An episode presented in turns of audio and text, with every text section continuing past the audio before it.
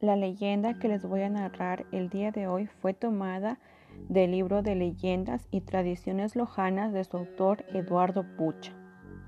Tema, el encanto del mandango. El mandango es un hermoso cerro que adorna las poblaciones de San Pedro de Vilcabamba y Vilcabamba. Se levanta majestuoso e impotente y quien por primera vez lo conoce se queda maravillado tiene un singular aspecto. Al mirarlo ligeramente desde los diferentes ángulos, da la impresión de estar frente a un inmenso palacio real o a un castillo medieval que nos incita a conocerlo por dentro y por fuera. Los pobladores de esta zona manifiestan que el cerro es encantado mantiene una conexión interna con otros cerros, como el Laguarango y el Yunanga, y que en las noches oscuras se les observa intercambiar rayos de luces.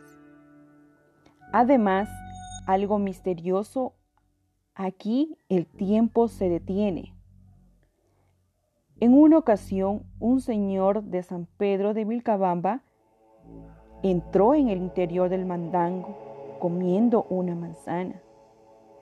Y cuando terminó de ingerir la fruta, regresó al mundo exterior. ¡Oh, sorpresa! Porque según él, en ese pequeño lapso de tiempo que utilizó en servirse la manzana, se dio cuenta que habían pasado algunos años. A los niños que conoció antes de entrar en el mandango, los encontró jóvenes y a los adultos ancianos. Asimismo, se comenta que hace mucho tiempo el cerro mostraba todos los tesoros que guardaba celosamente en sus entrañas.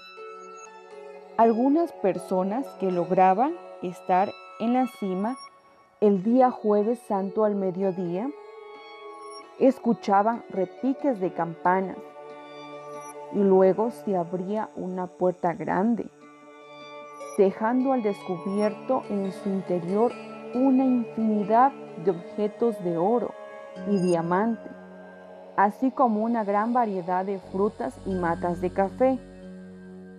Con la tentación en sus ojos surgía más la curiosidad y deseo de ingresar en su interior.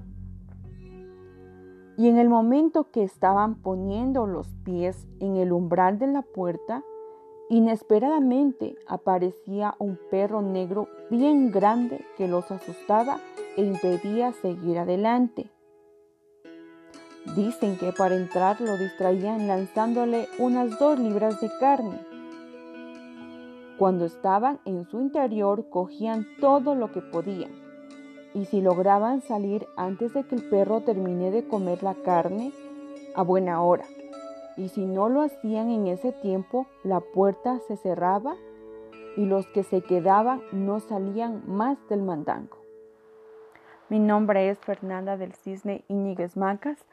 Pertenezco al primer ciclo de la carrera de talento humano. Gracias por su atención.